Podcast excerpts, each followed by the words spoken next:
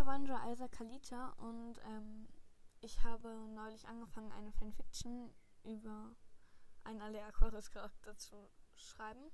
Ich spoilere jetzt gerade noch nicht. Ähm, also ich muss gerade schauen, dass ich das spoilerfrei mache, weil ich noch keine Spoilerwarnung gemacht habe. Ähm, alle, die den sechsten und siebten Teil von Alea Aquarius noch nicht kennen, sollten jetzt abschalten, weil ich werde spoilern. Ähm, also ich habe eine angefangen, eine Fanfiction über Anthea zu schreiben. Mm, also darüber, wie ich mir vorstellen könnte, wie ihr Leben ähm, war, bevor sie, ähm, also vor dem sechsten Band und mit dem sechsten Band sozusagen.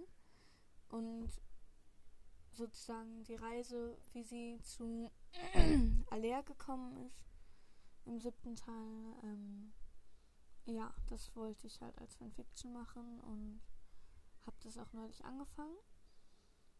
Und die ersten paar Kapitel sind auch schon fertig, deshalb ich würde jetzt in den ähm, Folgen anfangen, Kapitel vorzulesen aus der Fanfiction. Ähm, ja. ich, wa was? ähm, ich fange jetzt einfach mal an zu lesen. Theas Geschichte. Der Finsterling. Thea stand auf der Klippe und blickte auf das Meer. Sie stand oft hier, da sie es liebte, die Farben und Formen zu entschlüsseln. Sie war alleine hergekommen, da sie ihren Vätern nicht mehr vertraute und sich wie eine Gefangene fühlte. Denn im Grunde war sie genau das, eine Gefangene in ihrem Zuhause. Plötzlich tauchte ein zweiter Schatten neben ihrem eigenen auf. Ruckartig drehte sie sich um, denn sie dachte, Pa wäre gekommen, doch diese Zeiten waren längst vorbei, wie sie schnell merkte. Hinter ihr stand Kasaras. Sie fing an zu lächeln, als er ihr ohne Worte ein Buch hinhielt. Sie strich sich eine pinkfarbene Haarsträhne hinters Ohr und nahm das Buch entgegen. Sie, als sie sich bedanken wollte, war er schon wieder weg. Sie schlenderte über die Klippen zu ihrem Lieblingsplatz. Hierhin hatte sie sich schon immer zurückgezogen, wenn sie ihren Vätern aus dem Weg ging und hatte ihnen nichts von diesem Ort erzählt. Als sie ihn erreicht hatte, lehnte sie sich an den glatten Fels, starrte auf das Meer und fing an zu lesen. Links und rechts von ihr waren zwei hohe Felsen, die ihr Sichtschutz gaben. Da sie ihren Dad über die Klipp da sah sie ihren Dad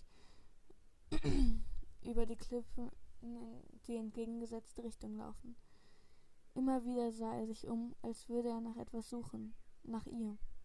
Sie stand auf und ging weiter nach oben zur Villa Konungur. Da drehte er sich um, sah sie und kam auf sie zu. Genau das hatte sie verhindern wollen. Thea, wo warst du denn die ganze Zeit? Wir haben überall nach dir gesucht, sagten Jinx Hände. Wir dachten schon, du wärst wieder abgehauen. Am nächsten Tage war ihre Zimmertür wieder verschlossen. Und wieder kam Kasaras. Sie begann langsam sich zu fragen, ob er vielleicht der Grund war, weshalb sie immer eingesperrt wurde. Am nächsten Morgen kam Hagen und brachte ihr das Frühstück. Ihr Zimmer blieb noch zwei weitere Tage verschlossen. Als sie endlich wieder raus durfte, war Kasaras fort. Also, ähm, ja, das war jetzt das erste Kapitel der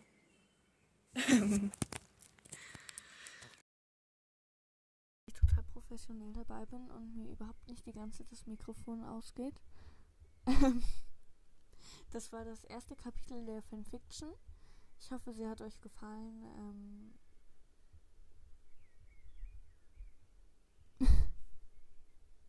ähm, ja. Möge euch stets guter Wellenschlag begleiten.